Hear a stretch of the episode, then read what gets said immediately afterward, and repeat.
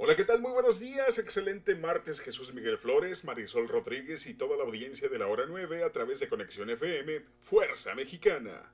Arrancamos con las breves deportivas. En el Mountain Night Football, la semana 14 concluyó la noche de ayer con el partido entre los Cardinales y los Rams.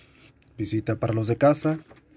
Rams 30, Cardenales 23. Todo esto para cerrar la semana 14 de la NFL.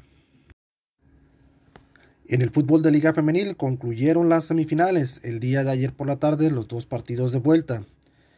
En el primero, Tigres en casa venció con un 4 goles a 0 a las Águilas del América que llevaban la ventaja 2 a 1 el viernes en casa. Con esto el marcador global quedó por 5 goles a 2.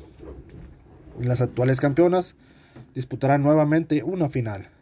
En el otro partido, Monterrey igualmente venía de perder ante Atlas y logró sacar ventaja el día de ayer 2 a 1, lo cual con un marcador global empate a dos goles y mejor posición en la tabla, enfrentarán la final. Nuevamente, la final será entre la número 1 y número 2 posicionados en la tabla.